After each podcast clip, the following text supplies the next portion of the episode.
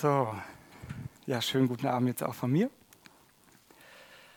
Schön, schön, dass ihr da seid. Es ist auch total schön, hier zu sein. Und ich danke dir, Jesus, einfach auch für das Gute, was du vorbereitet hast, dass du gerade in meiner Schwachheit dich verherrlichst und dass diese Dinge ja einfach ganz tief die Herzen berühren. Das ist mein Wunsch, mein Herz und auch alle Herzen, die mir jetzt zuhören. Danke, Jesus. Amen. Genau, wir nähern uns ja so dem Jahresende, Dezember. Und ich weiß nicht, wie es dir geht, aber ich schaue immer am, äh, im Dezember gerne auch zurück in Dankbarkeit, auch so das, was Gott einfach dieses Jahr so gemacht hat. Und ich habe eine Frage an euch. Wer weiß denn noch, was die Jahreslosung für dieses Jahr war? Quizfrage. Genau, hey, ihr seid richtig fit. Wow, in Michelstadt hat es ein bisschen länger gedauert. genau, seid nun barmherzig, wie auch euer Vater barmherzig ist oder werdet barmherzig, dass wir von ihm lernen. Und ich muss sagen, das allererste, wenn ich so an Barmherzigkeit denke, dann muss ich immer an den äh, barmherzigen Samariter denken. Das hatten wir auch letztens in der Kinderkirche nochmal und es ist einfach so ein, ähm, eine krasse Geschichte, die an, veranschaulicht, wie sieht Nächstenliebe, wie sieht die Liebe aus mit Hand und Fuß. Und das finde ich total stark. Und andererseits merke ich aber auch, wenn wir jetzt mal so in die Gesellschaft reinschauen, merken wir, dass manche Dinge, ähm, ich sage es jetzt einfach mal so, ne, wir merken, dass in der Gesellschaft sehr krasse Spannungen sind. Wir merken, dass ähm, eine Spaltung in der Gesellschaft ist. Stimmt's? Wer merkt das alles? Ja, viele. Genau, wir merken, dass Hass zunimmt, dass Aggression zunimmt, dass die Lieblosigkeit zunimmt. Und das ist was, was mich total traurig macht, muss ich sagen. Und ich erinnere mich noch daran, ähm, das jetzt war nicht dieses Jahr, sondern letztes Jahr nach dem ersten Lockdown, da war ich in Mischelstadt in der ähm, Innenstadt und ich habe mich an der Eisdiele, ne, das erste Mal wieder so Eis, ne, nach der langen Zeit, habe ich mich angestellt und ähm, ich muss sagen, ich habe diese, wobei ich sage jetzt noch nicht so viel dazu, aber ich habe einfach gemerkt, ist ein Auto danach ähm, da hingekommen, ähm, sind Leute ausgestiegen und die Leute, es war mitten am helllichten Tag, und die Leute haben sich so derb beschimpft, ähm, also mit mega krassen Worten, und ich habe einfach so in meinem Inneren gemerkt, Mann, ähm, diese Zeit des Lockdowns, also ich habe diese Zeit genutzt einfach und habe gesagt, Herr, ich, ich möchte, was ist das, was von mir bleibt, wenn ich jetzt zum Beispiel sterben würde? Was ist das von mir, wenn ich äh, morgen zum Beispiel ähm, sterben würde, nach Hause gehen würde, was ist das, was von mir bleibt? Ja, und ich habe dann nur gemerkt, Mann, da ist so viel Aggression, so viel Lieblosigkeit und das hat so krass zugenommen und äh, ich war richtig innerlich traurig darüber und habe nur gedacht, das ist einfach krass. Ja, und ähm, Jesus beschreibt so etwas auch und zwar, wenn wir mal in die Bibel reinschauen, in Matthäus 24, hier sehen wir es ja, wie es in unserer Gesellschaft, sage ich mal, erkaltet, dieses, dieser Respekt und diese ähm, Liebe, sage ich mal, diese normale Liebe, die man so im Miteinander hat, nur dass es erkaltet.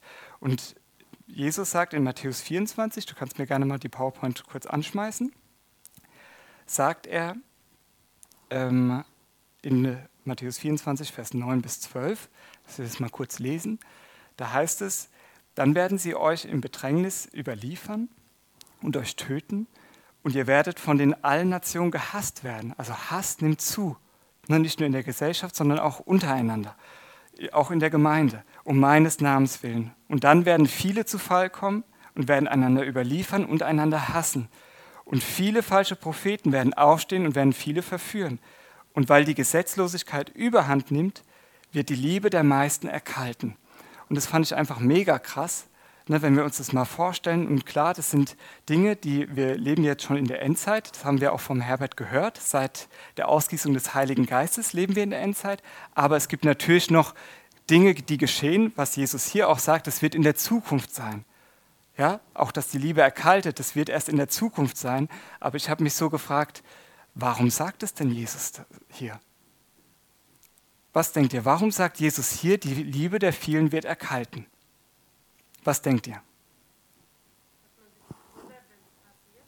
dass man sich nicht wundert, wenn es passiert.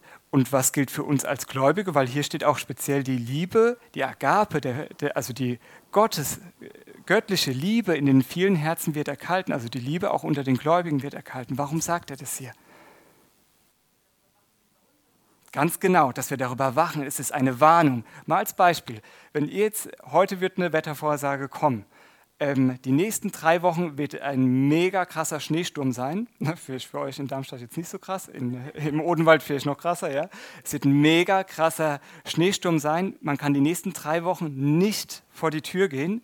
Was wirst du tun, sag ich mal, wenn es erst in der Woche passiert? Was wirst du tun? Klopapier holen, okay. Einkaufen, das heißt Vorräte, genau.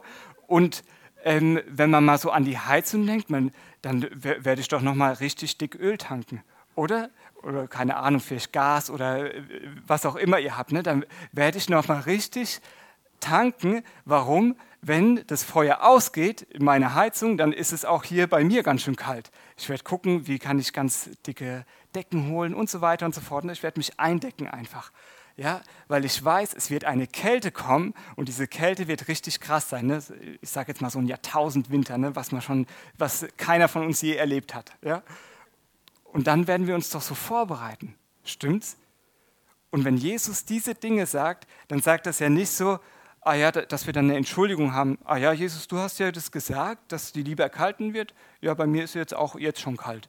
Hast du ja gesagt. Deswegen ist ja eine Prophetie von dir. Ne, ich, ne, aber versteht ihr, was ich meine? Jesus sagt es ja nicht deswegen, sondern er sagt es, hey, ich war, das ist eine wichtige Warnung, weil das Allerwichtigste, ähm, sage ich mal generell auch, ne, wenn wir die ganze Bibel nehmen, das Allerwichtigste, das ist die Liebe. Glaube, Hoffnung, Liebe, diese drei, das wird bestehen bleiben von uns. Wenn ich jetzt sterben würde, das, was ich, sage ich mal, an Liebe ähm, geschmeckt habe mit Jesus und was ich auch weitergegeben habe, das wird von mir bestehen bleiben. Alles andere, auch so viele Sorgen, wie man sich gemacht hat, das wird nicht mehr sein. So viele Ängste wie, und alle möglichen anderen Dinge, die man sich gemacht hat, das wird alles nicht mehr zählen. Versteht ihr, was ich meine? Die Liebe ist das, was bleibt. Und das hat ja Jesus auch gesagt. Ah, das, die ganze Bibel, alles kann man zusammenfassen, indem Gott lieben, den Menschen, also den Nächsten lieben wie einen selbst. Ne, da ist die ganze Bibel zusammengefasst.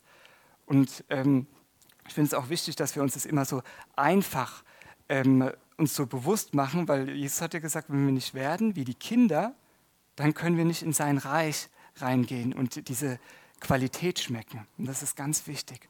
Und deswegen, ich mag euch jetzt so mit reinnehmen in dieses, was es jetzt bedeutet. Ich lese mal kurz noch weiter. In Vers 13 und 14 steht nämlich jetzt noch weiter.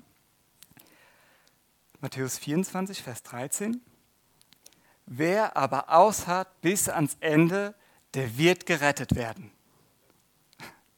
Wer ausharrt, ne, da muss ich immer sofort dran denken, ne, so die, ähm, bis man dann endlich eine, nicht nur eine halbe Glatze hat, sondern eine ganze. Nein, was. hey, super, hier schon der erste Kandidat, aber bis zum Ende hm, noch nicht ganz. Ne, da fehlt noch einiges. Ähm, wer ausharrt bis zum Ende, in dem Griechischen steht hier das Wort Hypomino. Hypo heißt unter und Mino heißt bleiben, wohnen. Ja, wenn ich mir das jetzt anschaue, unter was soll ich denn jetzt wohnen? Soll ich jetzt unter der Lieblosigkeit wohnen, wenn ich mich jetzt auf diese Zeit vorbereite? Soll ich jetzt unter Gesetzlosigkeit wohnen? Unter was soll ich denn ausharren? Das heißt, selbst in schwierigen Umständen, wo Hass zunimmt, ne, das ist jetzt, sage ich mal, diese Zeit, wo wir sind, das ist jetzt unser Muskeltraining. Ne, wenn Hass zunimmt oder wenn Spaltung zunimmt, wenn Lieblosigkeit zunimmt, was mache ich damit? Wie gehe ich damit um? Was ist das Kostbarste, was, ja, was ich bewahren muss? Und das Kostbarste, wer ausharrt bis zum Ende, wer ausharrt in dem, okay Jesus, das sagst du jetzt dazu, wow, Feindesliebe, huiuiui, ja, wir schauen uns da heute nochmal so ein paar Sachen an. Krass, ne, wenn wir uns das mal anschauen, ist einfach krass. Und ich glaube, also ich sage mal so, es geht ja um die Agape-Liebe, es ist göttliche Liebe. Aus unserer eigenen Kraft können wir das nicht tun. Und es ist gut, wenn wir uns das bewusst machen. Ne, aus unserer eigenen Kraft können wir das nicht tun. Aber Gott hat gesagt, er möchte diese Liebe in uns ausgießen und durch uns fließen lassen. Halleluja. Genau. Und dann Vers 14, richtig cool. Also nochmal, wer aushat bis zum Ende, das heißt, wer drunter bleibt unter dem, dass ich ganz nah die Liebesbeziehung mit Gott suche, dass ich ganz nah ähm, bei Jesus bin. Ne, das meint das Ausharren, dass ich ganz nah, der Feind möchte uns immer wieder abhalten von dieser Liebe, mit Hass beschäftigen oder mit allen möglichen anderen Dingen beschäftigen. Und dass wir sagen, nein, und ich lasse es nicht zu, sondern ich bewahre diese Liebe. Ich bewahre diese Liebe wie so ein Feuer. Ich bewahre das und dieses Feuer soll nicht in mir ausgehen. Denn warum ist es so wichtig? In Vers 14 lesen wir, Matthäus 24, Vers 14, und dieses Evangelium des Reiches wird gepredigt werden auf dem ganzen Erdkreis allen Nationen zu einem Zeugnis und dann wird das Ende kommen. Und Evangelium, ähm, ja, man kann ja viel erzählen, aber das Evangelium hat ja immer mit Liebe zu tun. Das ist doch die Liebesgeschichte zwischen Gott und den Menschen. Das heißt, wenn die Liebe hier drinne in uns ausgeht, was wollen wir dann den Menschen weitergeben? Wenn es nicht diese Liebe ist, das war auch das, was mich damals ähm, wirklich tief berührt hat wo ich gemerkt habe, wow, andere, wo ich noch nicht gläubig war, hey, die haben so eine Liebe mir gegenüber gebracht. Religion hat mich nicht überzeugt, wirklich nicht. Das hat mich eher noch abgeschreckt. Da habe ich gedacht, äh, auch christliche Religion. Davon, ähm, also mich hat es abgeschreckt. Ne? Und ich glaube, so gewinnen wir kein Herz. Aber wenn wir Herzen gewinnen wollen, dann ist es diese ausgegossene Liebe, dass wir das weitergeben. Und ich habe das dann gemerkt habe geschmeckt und habe gedacht, wow, das schmeckt gut, das schmeckt nach Leben, das ist das Wahre. Und die Menschen, die sehen sich nach dem Wahren. Und das ist gut. Und das wollen wir heute uns mal anschauen. Und zwar gehen wir gleich mal weiter in Matthäus 25. Da lesen wir, also, und das ist ja mal krass, ne, uns die, ich sage vielleicht nochmal kurz den Titel der Predigt, wie halte, wie ich meine Liebe am Brennen halte. Wie halte ich, wie hältst du deine Liebe am Brennen? Das schauen wir uns heute an. In Matthäus 25 sagt Jesus, und das müssen wir uns ja vorstellen, Matthäus 24 und 25, auch die Endzeitreden, das hat er ja jetzt nicht einfach so das eine an dem einen Tag gehandelt, gehalten oder den Jüngern gesagt und das andere hat er dann irgendwann anders gesagt, sondern das war ja durchgängig einfach, wo er seinen Jüngern nochmal die allerwichtigsten Punkte gesagt hat, das Wichtigste, was er ihnen weitergeben wollte, bevor er dann auch ja, gekreuzigt wird und dann später ja, auch wieder zu seinem Vater gegangen ist. Ne, das Wichtigste wollte er uns weitergeben, seinen Jüngern und auch uns. In Matthäus 25 lesen wir das, Vers 1 bis 4. Da geht es um ein Gleichnis von den zehn Jungfrauen. Und das mag ich mit euch mal anschauen. Und zwar heißt es da, wenn der Menschensohn kommt, wird es in seinem himmlischen Reich sein wie bei zehn Brautjungfern, die bei einer Hochzeit dem Bräutigam mit ihren Lampen entgegengingen. Fünf von ihnen verhielten sich klug, die anderen waren leichtfertig und dumm. Die klugen Mädchen hatten sich nämlich vorher mit ausreichend Öl für ihre Lampen versorgt. Die anderen fünf dachten überhaupt nicht daran, einen Vorrat an Öl mitzunehmen. Und das ist doch krass. Wir sehen hier eine Geschichte. Hier sind zehn Jungfrauen, sage ich mal. Alle sind verlobt. Alle gehen auf die Hochzeit zu. Alle zehn haben Lampen. Fünf von ihnen haben, haben einen Vorrat an Öl und fünf von ihnen haben keinen Vorrat an Öl. Ne, das heißt, die Lampen haben von allen gebrannt, aber damit die Lampen beständig weiter brennen, braucht man ja Öl. Stimmt's? Und deswegen ähm, mag ich mit euch mal anschauen, was bedeutet denn das alles? Was bedeuten die Lampen? Was bedeutet das Öl? Die Lampe, das steht jetzt hier in Sprüche 20, Vers 27a, heißt es, der Geist des Menschen ist eine Leuchte des Herrn. Der Geist des Menschen ist eine Leuchte, eine Lampe des Herrn. Das heißt, wenn Jesus kommt, wenn du zum Beispiel ähm, wiedergeboren bist, ne, wenn du sagst, Jesus, ich lade dich jetzt in mein Herz ein, ne, so viele ihn aufnahmen, denen gab er das Recht, Kinder Gottes zu werden, dann wirst du von neuem geboren und dann zündet Gott ein Licht hier drinnen in deinem Geist an. Ne, dann kommt sein göttliches Feuer in dich. Halleluja.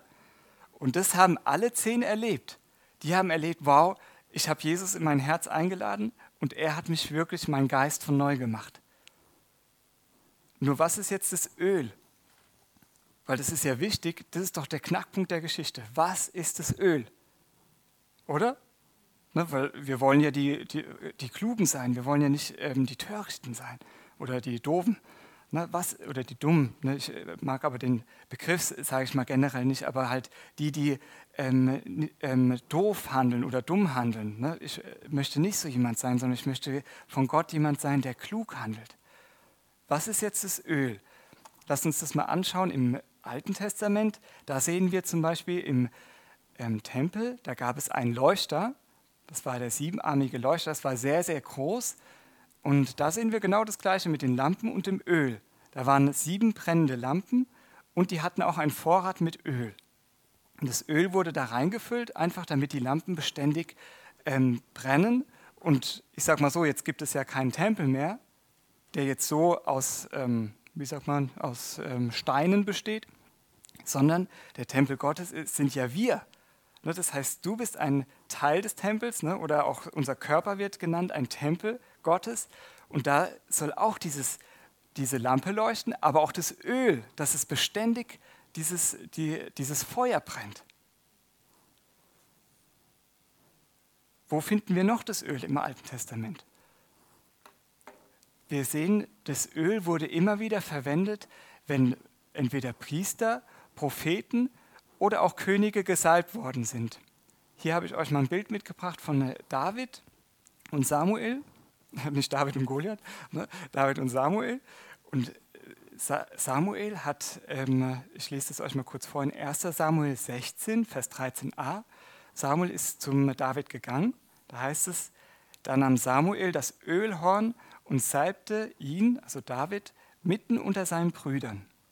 Und der Geist des Herrn geriet über David von diesem Tag an und darüber hinaus. Also wir sehen mit dem Öl, ähm, mit dem Öl kam praktisch der Heilige Geist. Ne? Und das sehen wir ganz oft in der Bibel auch die, die ähm, so an verschiedenen Stellen einfach, dass diese Salbung, dieses Öl für den Heiligen Geist steht. Ne? Und mit dem Heiligen Geist würde ich auch sagen, ne, ähm, ist ja auch, steht in Römer 5, Vers 5b, ist diese Liebe auch in unser Herz ausgegossen. Ich lese es mal kurz vor. Denn die Liebe Gottes ist ausgegossen in unsere Herzen durch den Heiligen Geist, der uns gegeben worden ist. Das heißt, diese Liebe, das Kostbarste, was ja Jesus auch gesagt hat, hey, es wird Lieblosigkeit, es wird Überhand nehmen wegen dieser Gesetzlosigkeit. Es wird ganz krass einfach sein. Was ist die Gegenmedizin zu Lieblosigkeit? Es ist immer die Liebe. Und Gott sagt hier, auch wie bei diesen Lampen, ähm, dieses Öl, was die Jungfrauen als Vorrat haben, das, das ist der Heilige Geist. Das ist die Liebesbeziehung, die wir zu Gott haben. Dass wir diese Liebesbeziehung pflegen und dass wir diese Liebesbeziehung, das ist das Allerwichtigste. Das ist die Nummer eins. Das ist noch vor dem, dass du diese Liebe weitergibst. Warum? Wenn ich hier trocken laufe, dann kann ich auch nicht weitergeben. ne? Wenn ich nicht weiß, wow, und ich bin wirklich geliebt von Gott und ich weiß, dass er für mich, weil so sieht ja seine Liebe aus, ich weiß, dass er für mich gestorben ist, als ich noch sein Feind war. Wow. Hey, das ist doch mega krass. Und wenn ich mir dieser Liebe nicht bewusst bin, was kann ich dann weitergeben? Und deswegen ist es so wichtig, zuerst die, die Liebesbeziehung, die Freundschaft mit Gott, dass wir die pflegen.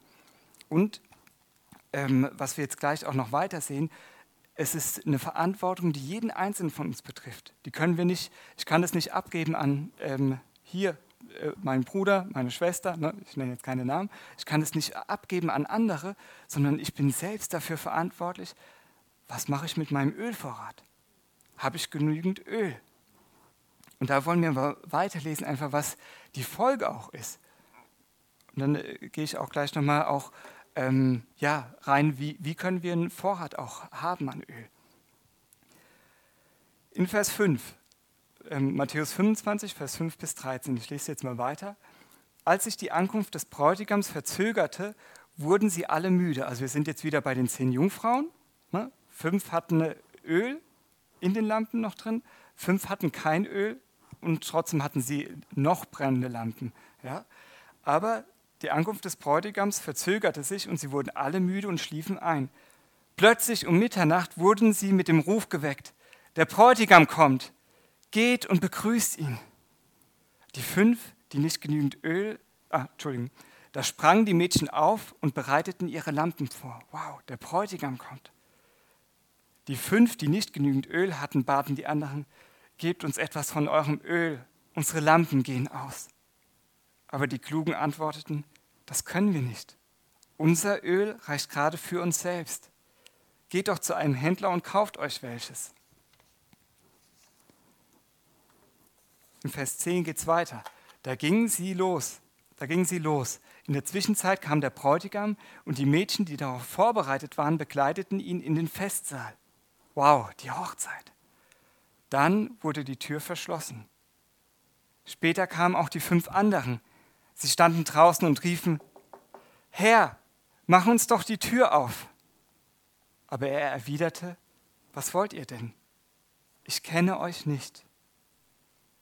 Deshalb, und das sagt jetzt Jesus, deshalb seid wachsam und haltet euch bereit, denn ihr wisst weder an welchem Tag noch zu welchem Zeitpunkt der Menschensohn kommen wird.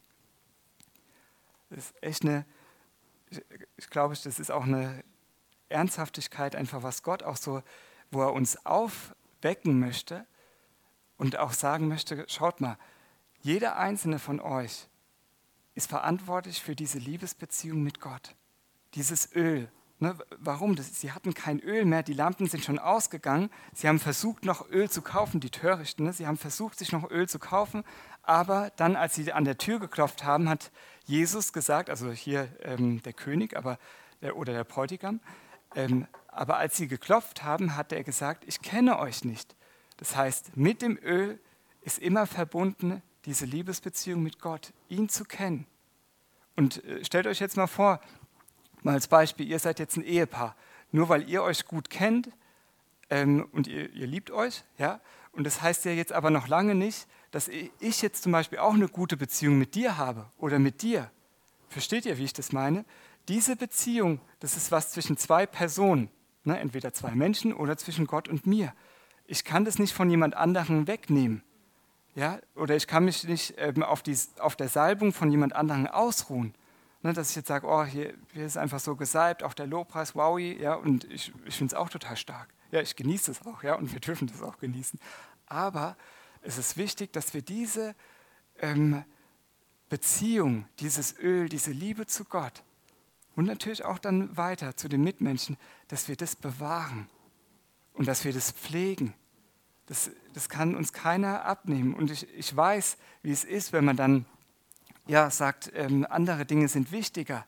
Aber ich mag dich ermutigen, verkauf nicht dieses Öl für etwas, was viel weniger wert ist. Verkauf nicht diese Liebe, die brennende Agape-Liebe Gottes. Verkauf die nicht gegen etwas, was weniger wert ist, wie zum Beispiel Zorn oder Ärger oder jetzt habe ich aber mal Recht. Ne? Rechthaberei oder jetzt will ich mal meinen Willen. Das ist nicht so wertvoll wie die Agape-Liebe Gottes. Wir verkaufen es dann für was viel, viel Billigeres. Und das dürfen wir nicht zulassen. Ich möchte es für mein Leben nicht zulassen. Und ich ermutige dich, lass es auch nicht zu. Ja? Wie geht es jetzt weiter? Ich, ähm, ich habe euch noch mal kurz sowas auch mitgebracht. Das finde ich total spannend. Ich liebe sowas auch noch mal so nachzuforschen. Und ich mag es euch auch so ans Herz legen. Ähm, grabt da noch mal weiter, weil das ist so ähm, sage ich mal generell, die Agape-Liebe Gottes, wie, wie Gott voller Liebe ist, ähm, forscht es nochmal nach. Geh da rein in die Bibel. Ja, ich kann das jetzt gar nicht so, äh, ja, da müssten wir vielleicht ein Zwölf-Stunden-Seminar machen oder keine Ahnung, tagelanges Seminar und nicht nur Seminar, sondern auch ähm, trinken davon, von dieser Liebe zu trinken, ne, nicht nur zu hören, sondern auch zu trinken.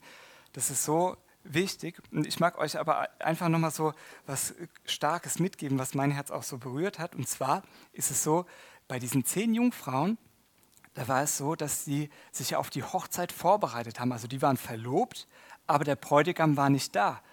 Das heißt, ähm, wenn wir mal schauen in der jüdischen oder die jüdische Hochzeit im Altertum, da war es auch so, wenn Braut und Bräutigam sich verlobt haben, dann war es so, ne, die haben dann wie so einen Vertrag auch geschlossen und dann war es so, dass der Bräutigam weggegangen ist. Der ist praktisch von der Braut, ist er weggegangen zu seinem, zu seinem Vaterhaus ist er gegangen und er hat dort eine Wohnung vorbereitet und er hat die Hochzeit vorbereitet.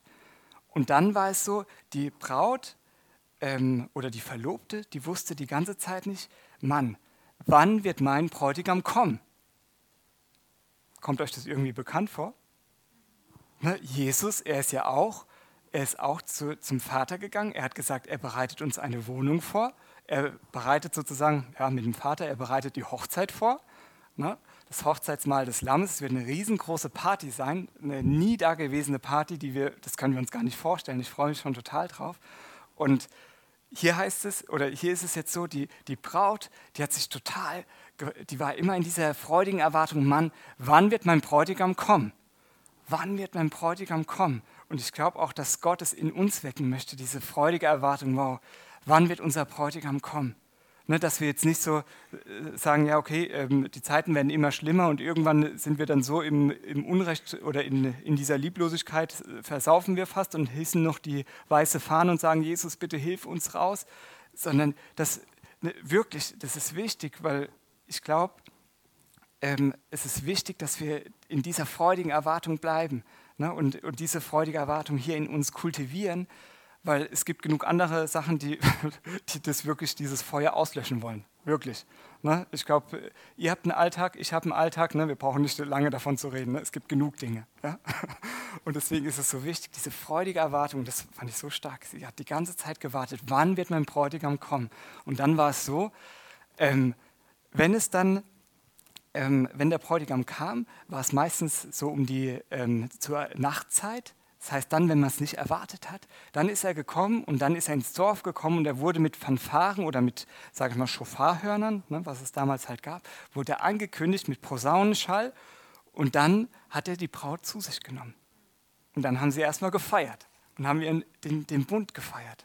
Und das ist doch so stark.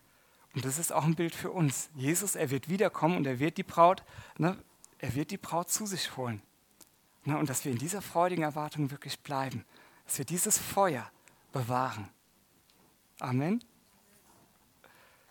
Und wie sieht jetzt diese brennende Agape-Liebe Gottes aus, diese göttliche Liebe? Wie sieht die aus? Jesus zeigt uns das. Ich mache das nur kurz, noch einfach, um euch so ein bisschen Geschmack zu geben. In Johannes 15, Vers 12 bis 14 steht, Jesus sagt es, dies ist mein Gebot, dass ihr einander liebt, wie ich euch geliebt habe. Größere Liebe hat niemand als die, dass er sein Leben hingibt für seine Freunde. Und das hat Jesus getan. Er hat sein Leben komplett gegeben. Wow. Und er sagt jetzt noch, ihr seid meine Freunde, wenn ihr tut, was ich euch gebiete. Und das ist wirklich das A und O. Ne, das ist das Allerwichtigste. Jesus, er hat uns zuerst geliebt. Gott, er, Gott hat uns zuerst geliebt. Als wir noch seine Feinde waren, hat er gesagt, und dich möchte ich in meinem Reich haben. Und mit dir möchte ich die Ewigkeit verbringen. Mit dir. Mit jedem Einzelnen von uns. Er möchte mit uns, er wollte nicht diese Trennung, sondern er wollte, hey, ich mag ganz eine enge Beziehung mit dir haben. Ich möchte nicht, dass irgendetwas zwischen uns steht. Und deswegen ist Jesus gekommen. Und er hat sich hingegeben. Er hat sein ganzes Leben gegeben, als wir noch Feinde waren. Und ähm, deswegen ist es so wichtig, das hält unsere, unsere, unser Ölvorrat immer auf, auf, ja, dass dieser Ölvorrat beständig einfach vor Gott ist, ne, dass wir uns dieser Liebe bewusst machen, dass wir überwältigt werden von dieser Liebe Gottes. Und danach sagt Jesus, und so wie ich mein Leben für euch gegeben habe, so seid ihr jetzt auch schuldig, einander zu lieben. Und ich muss sagen, ich bin so dankbar. Ich hatte auch mal eine richtig krasse Situation, wo ich nicht wusste, boah, Herr, äh, äh, eigentlich könnte ich mich nur jeden Tag aufregen. Kennt jemand auch solche Situationen? Ich weiß jetzt nicht, okay, ihr müsst euch nicht melden. Ähm, auf jeden Fall, es war eine krasse Situation und ich weiß noch, wie Jesus zu mir gesprochen hat und er hat zu mir gesagt, Ruben, du bist nicht schuldig zu verurteilen, du bist nicht schuldig, ähm, irgendwie, ja, sage ich mal, ärgerlich auf die Person zu sein, du bist nur schuldig zu lieben. Wow. Und das hat mir aber eine Leitplanke gegeben und es war nicht nur ja, manchmal, wenn es dann einfach nur eine Woche, zwei Wochen geht, ne, ähm, jeder weiß es, der äh, Familie hat oder auch größere Familie hat, weiß es, wenn man auch so eng aufeinander lebt, dann ist es manchmal krass einfach. Stimmt's? ne, dann äh, werden die, die Liebesmuskeln ganz schön gefordert. Und das war für mich aber so eine Leitplanke, weil ich wusste, okay, Herr, ich bin nur schuldig zu lieben. Alles andere muss aus meinem Herzen wirklich verschwinden. Und alles andere gebe ich dir, Jesus. Und das war eine Leitplanke und ich bin durch diese Zeit durchgegangen. Und ich bin ähm, glücklicherweise, und da bin ich Gott dankbar, nicht bitter rausgekommen, sondern geläutert herausgekommen, dass dieses Feuer eher noch größer geworden ist. Und da bin ich Gott einfach so dankbar. Und das können wir aus unserer Kraft, unserer, aus, aus unserer eigenen Kraft können wir das nicht machen. Nur können wir gleich abhaken. Ist doch schon mal gut, gell? Und das ist so wichtig. Wenn wir diese Liebe geschmeckt haben, lädt Jesus uns ein, gib diese Liebe weiter. Zuallererst an deine Freunde.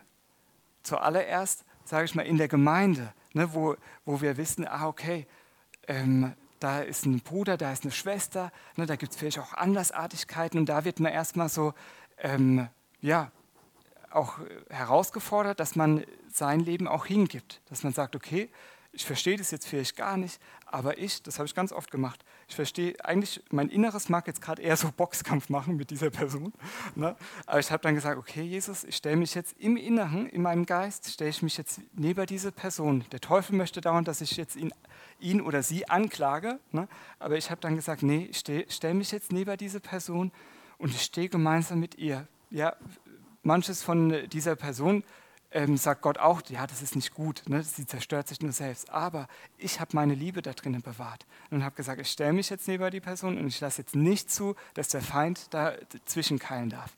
Ich lasse es nicht zu. Ne? Und es ist wichtig, dass, wir das, dass du das auch praktizierst. Wenn du merkst, hey, da kommen irgendwelche Schrottgedanken, dann steh auf und sag, nee, ich lasse das nicht zu, dass es zwischen mir und meiner Schwester oder Bruder, wie auch immer, steht. Warum ist es so wichtig? Jesus sagt nicht nur, unsere Freunde zu lieben, sondern was sagt er auch noch? Unsere Feinde. Krass. Ne, und wo wir vor zwei Wochen zum Beispiel für die verfolgten Geschwister gebetet haben, ne, auch diese Geschichten, die wir gehört haben, zumindest wer jetzt hier so anwesend war, sind einfach richtig krasse Geschichten.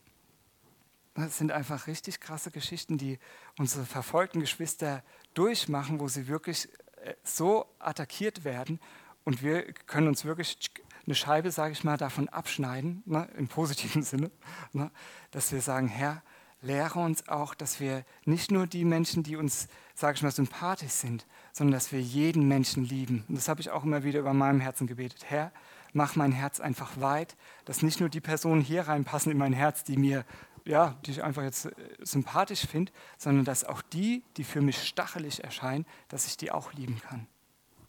Wow, ne, das ist einfach krass und das geht nur mit Jesus. Und Jesus sagt hier, Matthäus ähm, 5, Vers 44, ich aber sage euch, liebt eure Feinde. Danach heißt es noch, andere Handschriften fügen hinzu, segnet, die euch fluchen. Wow, hey, wenn jemand dir jetzt irgendwas Schlechtes sagt, hey, du bist voll piep, piep, piep, ne? oder du bist das und das und das und ne? was geht da in dir ab? Was geht da in meinem Herzen ab? Es ist einfach krass. Ne? Und Jesus sagt, wenn dir jemand flucht, was Schlechtes sagt, segne ihn. Segne ihn. Ne? Und dass wir so lange segnen, bis, wie lange? Bis hier drinnen wieder dieser Liebesstrom spürbar ist. Ne? Bis wir wieder merken, wow, und mein Herz ist jetzt zur Ruhe gekommen mein Herz ist jetzt zur Ruhe gekommen, weil dann haben wir wirklich den Sieg. Ne? Natürlich haben wir vorher auch den Sieg, wenn wir sagen, okay, ich mache das jetzt, aber ne, dann sind wir wirklich, leben wir in diesem Sieg. Dann als zweites sagt Jesus hier noch, tut wohl denen, die euch hassen und betet für die, die euch verfolgen, damit ihr Söhne eures Vaters seid, damit wir Söhne und Töchter unseres Vaters sind. Das heißt, das Hauptmerkmal von Söhnen oder Töchtern Gottes steht jetzt hier, ist die Feindesliebe auch. Warum? Oh ja, die Welt macht es so, steht ja hier auch. Ähm, denn er lässt seine Söhne, äh, Entschuldigung, denn er lässt seine Sonne aufgehen über Böse und Gute und lässt regnen über Gerechte und Ungerechte. Ne? Das macht unser himmlischer Vater. Denn wenn ihr liebt, jetzt kommt es, was ich sagen wollte, denn wenn ihr liebt, die euch lieben, welchen Lohn habt ihr? Tun nicht auch die Zöllner dasselbe? Und wenn ihr allein eure Brüder grüßt, was tut ihr Besonderes? Tun nicht auch die von den Nationen dasselbe? Ne, das heißt, wenn ich jetzt einfach, das habe ich als Jugendlicher als immer gesagt, ja, ah ja, wenn mir jetzt jemand einfach so lieb ist, dann bin ich auch natürlich lieb. Aber wenn mir jemand Böses, hallo, natürlich bin ich dann auch, ähm, ne, dass ich dann die Faust zeige oder halt verbal die Faust gebe. Weißt du? Und ich habe damals noch gedacht, ach, ich bin eigentlich ein ganz lieber Mensch. Ja, aber ich, was war ich? Ich habe eigentlich nur gesagt, ich gebe das wieder zurück, was der andere hat. Das ist doch nichts Besonderes. Oder? Ne? Aber wenn wir das, das weitergeben von der Liebe Gottes, hey, dann haben wir einen Lohn im Himmel. Hier sagt, welchen Lohn habt ihr, wenn ihr einfach, ja, wenn ihr einfach die grüßt oder die liebt, die euch liebevoll begegnen? Dann haben wir keinen Lohn. Aber wie haben wir Lohn? Wenn wir sogar unsere Feinde lieben, dann haben wir himmlischen Lohn. Wow. Wer möchte himmlischen Lohn hier? Heute Abend? Und nicht nur heute Abend, sondern in alle Ewigkeit? Cool. Ja, das ist äh, wichtig.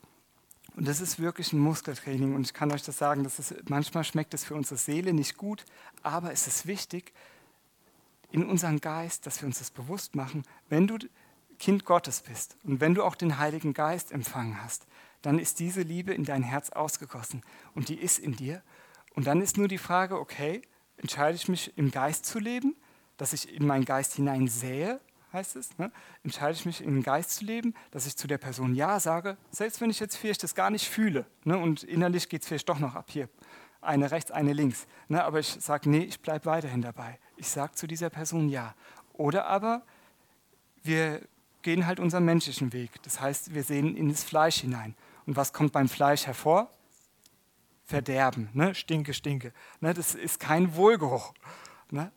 Aber wir wollen ja im Geist leben und wollen Jesus immer ähnlicher werden, ne, dass er in uns sichtbar wird. Und das geht so. Und jetzt mag ich mit euch einfach mal so praktisch das machen. Das, wir kommen jetzt auch so langsam auch zum Schluss von der Predigt.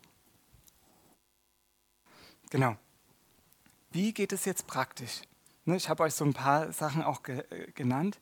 Das allererste ist wirklich, dass wir die Liebesbeziehung zu Gott pflegen. Und das ist, äh, ähm, mag ich euch wirklich so mitgeben. Manchmal der Alltag, der ist so voll, oder vielleicht ist euer auch gar nicht so voll, ich weiß es jetzt nicht, aber es gibt genug Ablenkungen im Alltag, es gibt genug Verpflichtungen oder sonstige Sachen.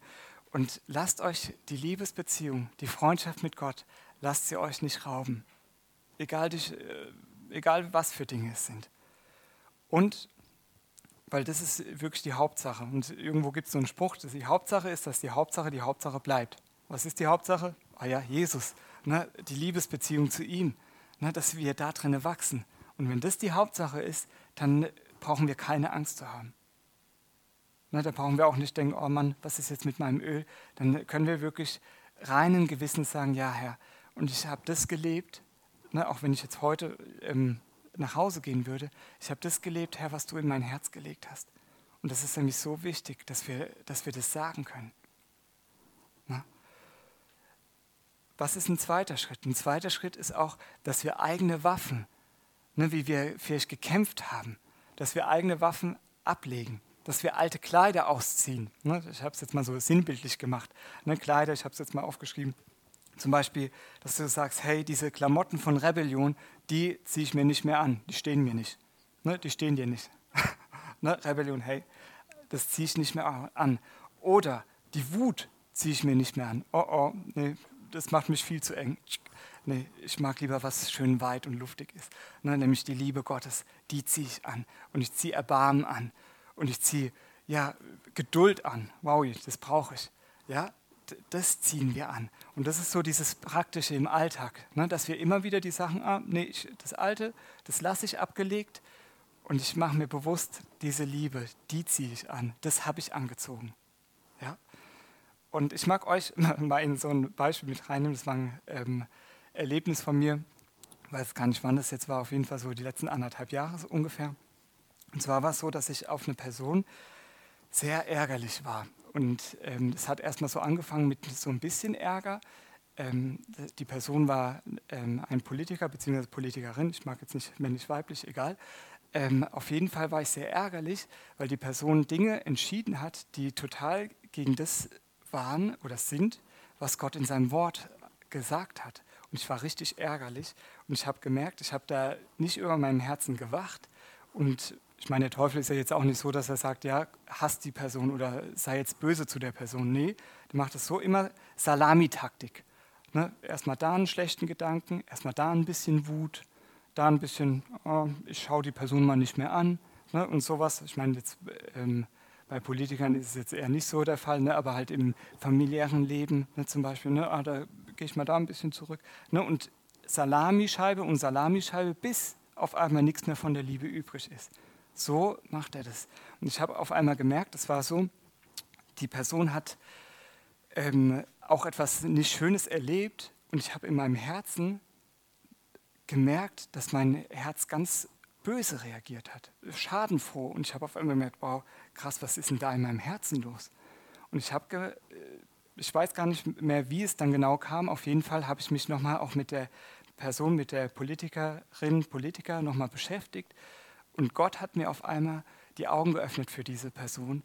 Und ich musste auf einmal nur weinen und weinen. Und ich habe für die Person gebetet. Und ich habe auf einmal gemerkt, dieses Ganze, was der Feind auch da aufgebaut hat, das ist wie zusammengebrochen. Und ich habe auf einmal gemerkt, wow, da ist so ein Liebesstrom. Und ich habe wirklich, dass ich sagen kann, ja, und ich liebe diese Person, obwohl ich jetzt nicht sage, ja, das, was sie entschieden hat, das ist alles toll. Nee, das ist blöd. Ja, das dürfen wir auch sagen vor Gott. Aber das Wichtige ist, dass meine Liebe anbleibt. Dass, sie, dass das hier drinne anbleibt. Warum? Wenn ich ohne Liebe auch vor Gott komme im Gebet, was will ich denn dann mehr machen? Versteht ihr, wie ich das meine? Aber wenn ich eine Person liebe, dann bleibe ich doch in Jesus. Und Jesus hat gesagt, wenn wir in ihm bleiben, dann können wir bitten, was wir wollen und es wird uns werden. Das heißt, wenn wir in dieser Liebesbeziehung bleiben, dann werden wir auch merken, wow, und wir beten für unser Land, wir beten für Situationen vielleicht in der Familie oder, oder, oder, oder für ähm, Menschen, die noch nicht errettet sind. Wir beten für sie und sie werden errettet. Wir beten für sie und die, die ähm, Situationen in der Familie verändern sich. Wir beten für sie und unser Land ändert sich. Habt ihr da auch einen Hunger danach, einfach Jesus da drin so zu schmecken? Und das A und O ist wirklich die Liebe.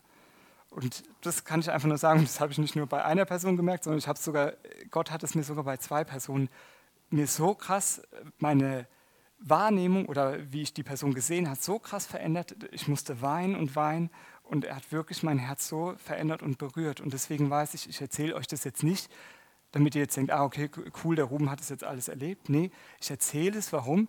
Weil Gott möchte es wieder tun. Er möchte es auch in deinem Leben wieder tun, wo du vielleicht selbst die Liebe verkauft hast für etwas, was viel billiger ist. Ne? Ärger, Wut etc. Ja, ich muss jetzt nicht nochmal alles sagen, wo du es verkauft hast. Gott möchte dir das, dass du dir das wiederholst, dass du dir das wirklich wiederholst. Und ich mag jetzt so zum Abschluss noch eine Geschichte erzählen, die ähm, ist eine wahre Begebenheit von einer Biografie, die mich einfach total berührt und ähm, ja, allein wenn ich nur daran denke, könnte ich fast schon wieder weinen, einfach weil das so eine Sache ist, die mein Herz so tief berührt. Und zwar ähm, kennt jemand von euch Corrie ten Boom? Ja. Ähm, wir haben so ein Hörbuch von ihr. Ähm, dieses Hörbuch heißt Die Zuflucht. Und das ist so eine Biografie von ihr. Und sie hat damals in Holland gelebt, in den Niederlanden ähm, zur Zeit des Zweiten Weltkriegs und die hatte mit ihrer ähm, Schwester und auch mit ihrem Vater, mit ihrer Familie, sage ich mal, die hatten ein Uhrengeschäft und die hatten in ihrem Uhrengeschäft haben die ganz viele jüdische Menschen, aber auch andere hilfesuchende Menschen haben die aufgenommen. Sie haben sie versorgt und haben einfach wirklich ein offenes Haus gehabt, sage ich mal, und haben wirklich sind so viele krasse ähm, Risiken, sage ich mal, eingegangen, ne, weil es war ja so, auch Holland war ja unter äh, Nazi-Besetzung Ne, und sie haben wirklich ihr Leben richtig krass riskiert dafür, um Liebe zu zeigen mit Hand und Fuß. Ne, also, oder ja, mit Wort und Tat. Ne, also wirklich diese Liebe weiterzugeben. Und es war dann so, eines Tages ähm, wurden sie erwischt, jemand hat sie verraten und sie kam dann, ähm, ihr Vater, ihre Schwester, die heißt Betsy, und sie, die Corrie, die kam dann erstmal in ein Gefängnis. Der Vater wurde da ähm, ganz schlimm. Also er, es war auf jeden Fall so, dass er zum Schluss gestorben ist, der Vater. Das hat sie aber erst später auch erfahren ähm, in dem Gefängnis. Und sie und ihre Schwester sind, ähm, haben es überlebt. Und sie sind nach dem Gefängnis sind sie in ein KZ gekommen. Das hieß KZ Herzogenbusch oder Fucht oder Fücht, ich kann es jetzt nicht so gut aussprechen, aber auf jeden Fall im deutschen KZ Herzogenbusch. Und es war so, sie sind in dieses KZ gekommen. Und als sie da reingekommen sind, sie haben schon da die Zwangsarbeiter gesehen, die da ähm, gearbeitet haben. Und sie sind dann in die, mussten in die Baracke gehen von der Oberaufseherin, sage ich mal, von diesem KZ und sie waren dann bei ihr und diese Oberaufseherin hatte da so ein, Mädchen, ein junges Mädchen bei sich ähm, oder junge Frau, sage ich mal. Und sie hat dann gesagt, so, ähm, erzählen Sie mal ähm, den Neuankömmlingen die Camp-Regeln ne, oder die Regeln hier im Konzentrationslager. Diese junge Frau hat einfach nur so, das so ganz kühl runtergerattert. Ja, hier gibt es einen Bunker und wenn ähm, sich jemand nicht an die Regeln hält, dann kommt er da in den Bunker, er wird die, ähm, die Hände verbunden und wird dann äh, ja, ne, also ge gefoltert und so weiter. Und sie hat es einfach ganz kühl gesagt. Und die Cory, als sie dann rausgekommen ist von dieser Situation, hat die Cory nur gesagt, boah, ähm, das mag ich euch mal kurz vorlesen, Betsy, wie lange wird das hier dauern? Und sie hat sich das nur gesagt, wie lange wird dieses, diese Boshaftigkeit, diese Lieblosigkeit, wie lange wird es hier dauern, dass wir hier in diesem Camp sind? Die Betsy hat gesagt, vielleicht eine lange, lange Zeit vielleicht einige Jahre. Aber Cory, was könnte uns Besseres passieren, als dass wir unser Leben hier verbringen?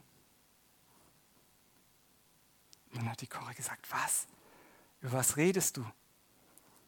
Und dann hat die Betsy gesagt, schau doch mal, diese junge Frau, die uns von diesem Bunker erzählt hat, ne, von den ganzen, ähm, ja, dieses junge Mädchen da. Cory, wenn man Menschen so beibringen kann zu hassen, dann kann man ihnen auch beibringen zu lieben. Wir müssen einen Weg finden, du und ich, egal wie lange es dauert. Und ich finde es einfach, das berührt einfach mein Herz so sehr, dass ich denke, wow, man hätte auch allen Grund zurückzuschießen, man hätte auch allen Grund zu sagen, hey, diese Menschen, die haben keine Liebe verdient. Und sie hat aber, diese Betsy, die hat eine übernatürliche Sicht wirklich. Sie hat, es steht auch nochmal an einer anderen Stelle ähm, in dem Buch, sie hat wirklich die Menschen so gesehen, sie hat nicht dieses, dieses wirklich hässliche, diesen Hass gesehen, sondern sie hat mit Gottes Perspektive auf dieses Herz geschaut und sie hat gesehen, man, das, was für ein zerbrochener Mensch, was für ein zerbrochener Mensch, wie zerbrochen muss man sein, dass man so hasst. Und das ist so wichtig, einfach, dass wir uns das bewusst machen, weil ich glaube, Gott, möchte, dass wir diese Liebe, egal wie, sage ich mal, um in diesem Winterbeispiel zu bleiben, egal wie kalt es draußen ist, egal wie kalt es draußen stürmt, dass wir diese Liebe bewahren, wie einen Schatz. Dass wir diese Liebe wirklich bewahren und dass wir nicht zulassen, egal was kommt, dass wir nicht zulassen, dass diese Liebe von uns weggenommen wird sondern dass wir sie ganz fest bewahren, dass wir diese Liebesbeziehung mit Jesus bewahren. Deswegen mag ich dich einfach einladen. Ich mag dich wirklich einladen, egal wo du stehst, ob du jetzt sagst, Mann, ich habe eigentlich diese Liebe, ja, ich habe schon Jesus vielleicht in mein Herz aufgenommen, aber ich habe diese brennende Liebe Gottes, ich habe sie noch nie wirklich erlebt. Ich habe sie noch nie wirklich erlebt, dass dieses Feuer in mir war. Du kannst heute Abend oder auch im Internet, egal wann du es hörst, du kannst heute dieser Liebe Gottes begegnen. Jesus möchte dir heute seine Liebe zeigen. Er möchte wirklich seine Liebe in dein Herz ausgießen. Und vielleicht hast du aber auch gesagt, Mann, oder gemerkt, während ich es jetzt so erzählt habe, Mann, ich habe diese Liebe, das Kostbarste, dieses Öl, dieses Feuer, ich habe es preisgegeben für etwas, was viel, viel billiger ist. Vielleicht für Egoismus oder andere Dinge. Du kannst heute sagen, Herr, ich bitte dich um Vergebung. Und ich möchte wirklich, dass du mein Herz wieder neu berührst. Dass, wo mein Herz vielleicht hart geworden ist, dass du es wieder weich machst. Und Gott, er möchte es, er, er sehnt sich danach, das zu tun. Er möchte es so sehr unsere Herzen berühren. Und vielleicht sagst du auch, ja, ich bin schon Schritte gegangen und ich mag dich aber ermutigen, weiterzugehen. Weiterzugehen mit Jesus, nicht stehen zu bleiben, sondern zu sagen, okay, Herr, ich brauche mich nicht zu fürchten, egal, selbst wenn Böses mir entgegenkommt. Herr, deine Liebe, sie ist größer. Und das mag ich euch einfach mitgeben. Danke, Herr. Ja, Amen.